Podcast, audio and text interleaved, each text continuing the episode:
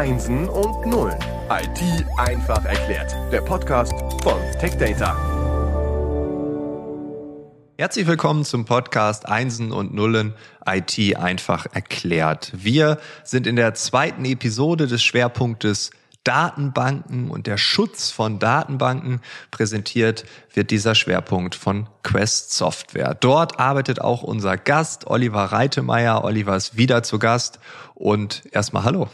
Ich weiß von dir, wenn man dich schon mal gehört hat, dann wissen wir alle von dir, dass du gewisse, sagen wir mal, Hausbooterfahrungen gesammelt hast und dass du gerne an Hausbooten baust. Erste Frage, ist dem immer noch so? Und äh, wie verhält es sich dort aktuell?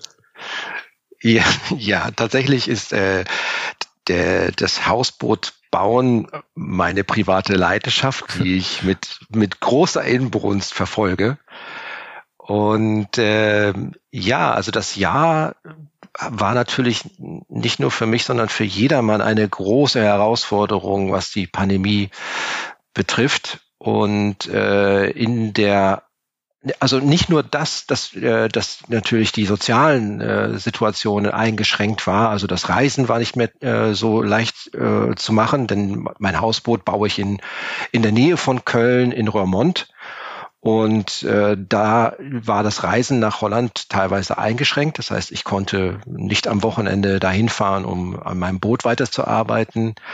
Viel schlimmer traf es mich dann aber auch genau bei dem Punkt, den jetzt auch, äh, den wir ja auch teilweise heute besprechen, nämlich, dass ich ja Produkte nicht mehr bekam, weil die Lieferketten nicht mehr gut funktioniert haben aufgrund der Pandemie und der technischen Situation im, in den Gebieten.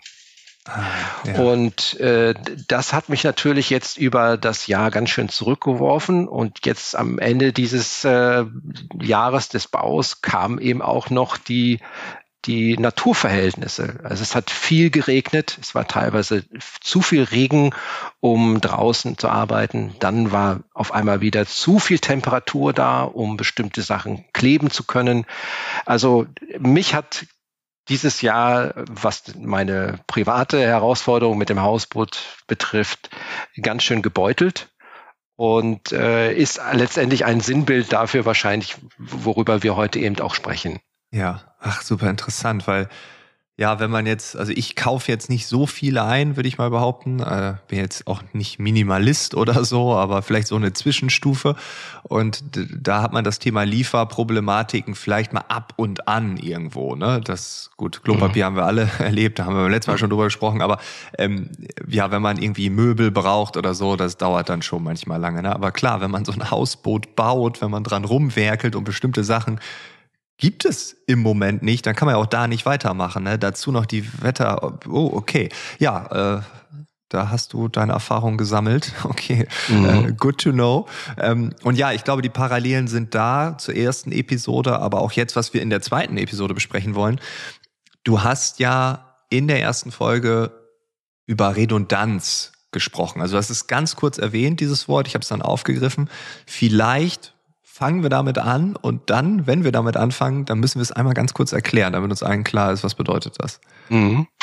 Also Redundanz in einfachen Worten gesprochen bedeutet, dass du etwas parallel hast, was die gleiche, äh, die, den gleichen Stand hat wie das Original, mhm. dass du aber eigentlich hoffst, nie gebrauchen zu müssen. Und in der IT gesprochen heißt es, du baust ein gleichwertiges System, technisches System auf, das sich auch synchron miteinander ähm, verhält. Das heißt also, die, die, die Technik und die Daten, die du auf dem einen System hast, sind auch auf dem anderen System.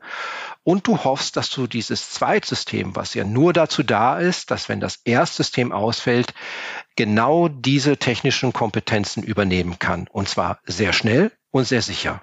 Hm. Das heißt für mich als Privatperson, ich habe zwei Laptops, den einen benutze ich, der andere ist in Echtzeit synchronisiert und wenn Laptop Nummer eins, den ich ja tagtäglich benutze, seit zwei Jahren, wenn der abschmiert und abbrennt oder irgendwie implodiert, keine Ahnung was, dann sage ich, kein Problem, ich habe ja Laptop 2. Und bis zu dieser Sekunde, wo das passiert ist, ist alles gleich gewesen und ich kann jetzt einfach so weiterarbeiten. Ganz genau. Okay. Das ist das, das ist das, was wir als Konsumenten äh, erwarten. Das heißt, wir möchten, dass unsere Daten, die wir in der Sekunde eingeben, möglichst äh, auf anderen Systemen auch wieder äh, erscheinen und damit gewährleisten, dass wenn mir das eine, äh, das eine Gerät ausfällt, dass ich ein anderes Gerät umgehend einschalten kann und es da weitermachen kann, wo ich aufgehört habe. Hm. Okay, das wäre jetzt im, im, Privatbereich. Was bedeutet mhm. das bei euch? Also ihr beschäftigt euch ja nicht damit, dass ich jetzt einen zweiten Laptop bekomme, sondern das hat ja eine andere Ebene. Genau, also die, die kleinen und mittelständischen Unternehmen, das, äh, wobei ich klein und mittelständisch äh, gar nicht äh, in dieser Form so nennen möchte, sondern Unternehmen allgemein haben natürlich eine Herausforderung, dass ihre Daten sicher sind und dass ihre Daten zu jeder Zeit eben auch erreichbar und verarbeitungsfähig sind.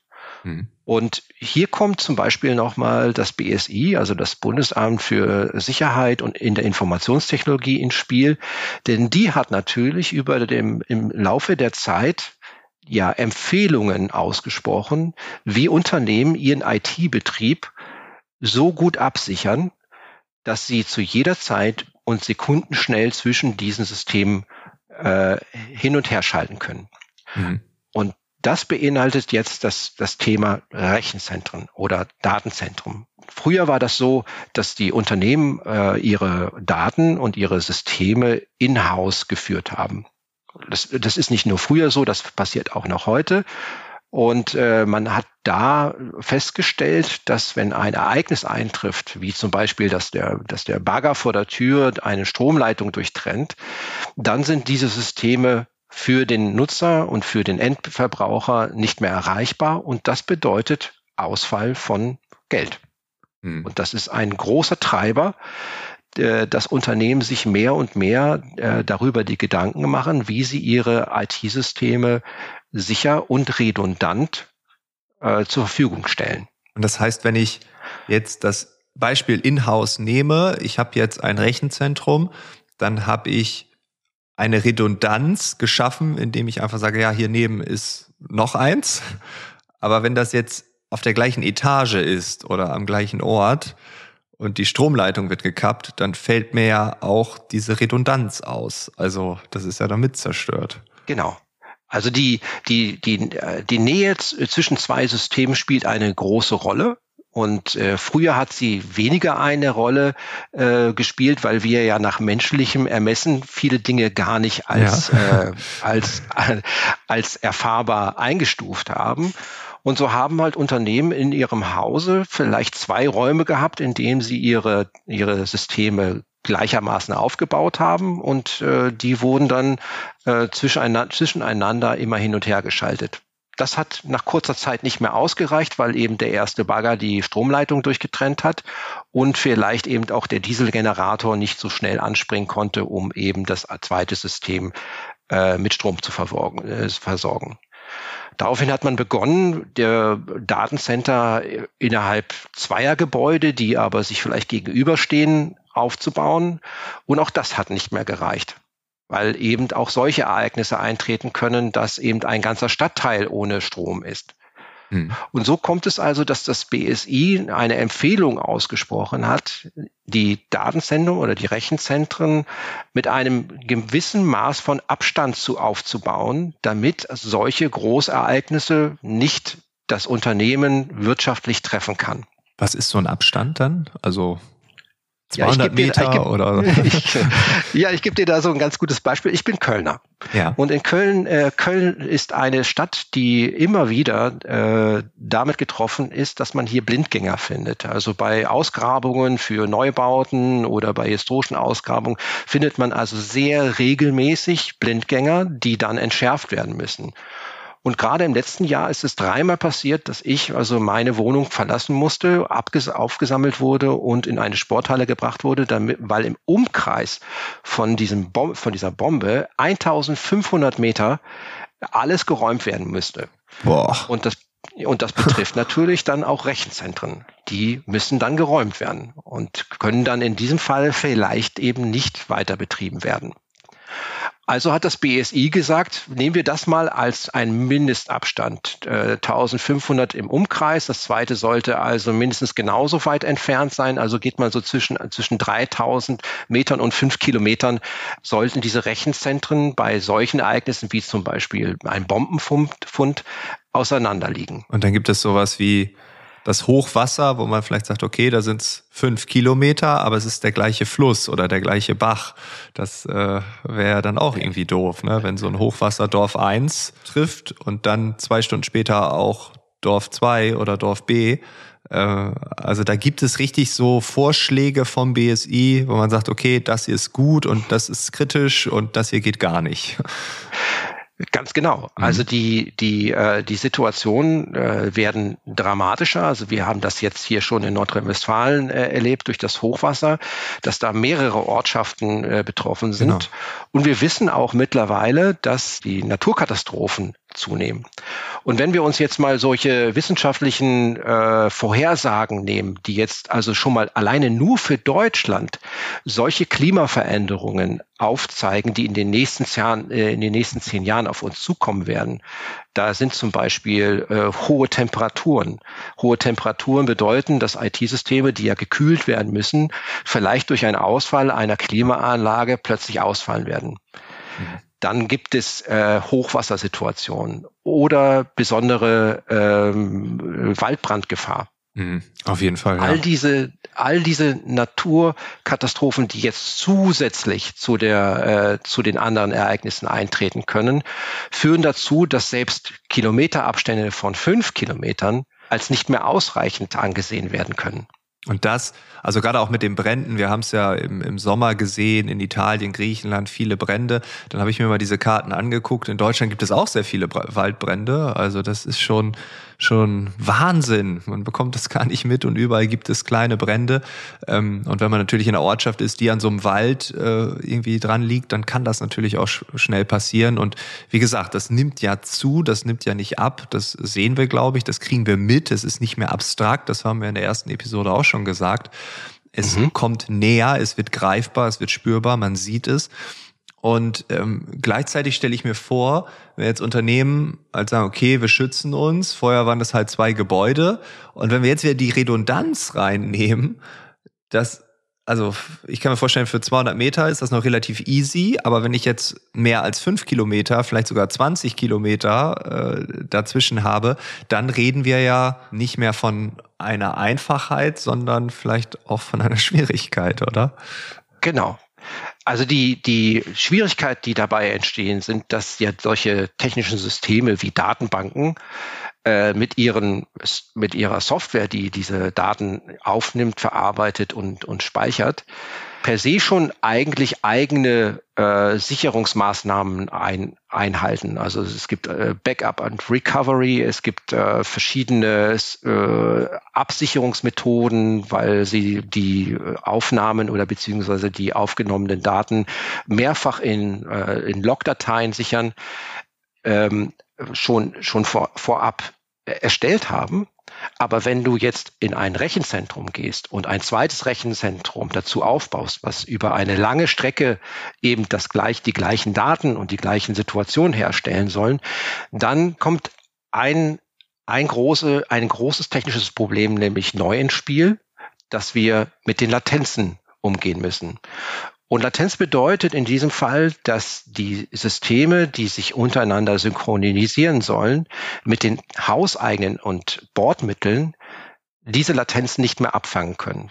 Bedeutet, eine, ein Datenbanksystem, das auf zwei Seiten synchron gehalten werden soll und entscheiden soll, welches ist jetzt nun das Master-System, also das System, was die Daten hauptsächlich verarbeitet und welches ist das Slave-System, was eigentlich nur die Daten sozusagen mitschreibt und im Falle eines Übergangs auf das andere System sofort zur Verfügung stehen soll.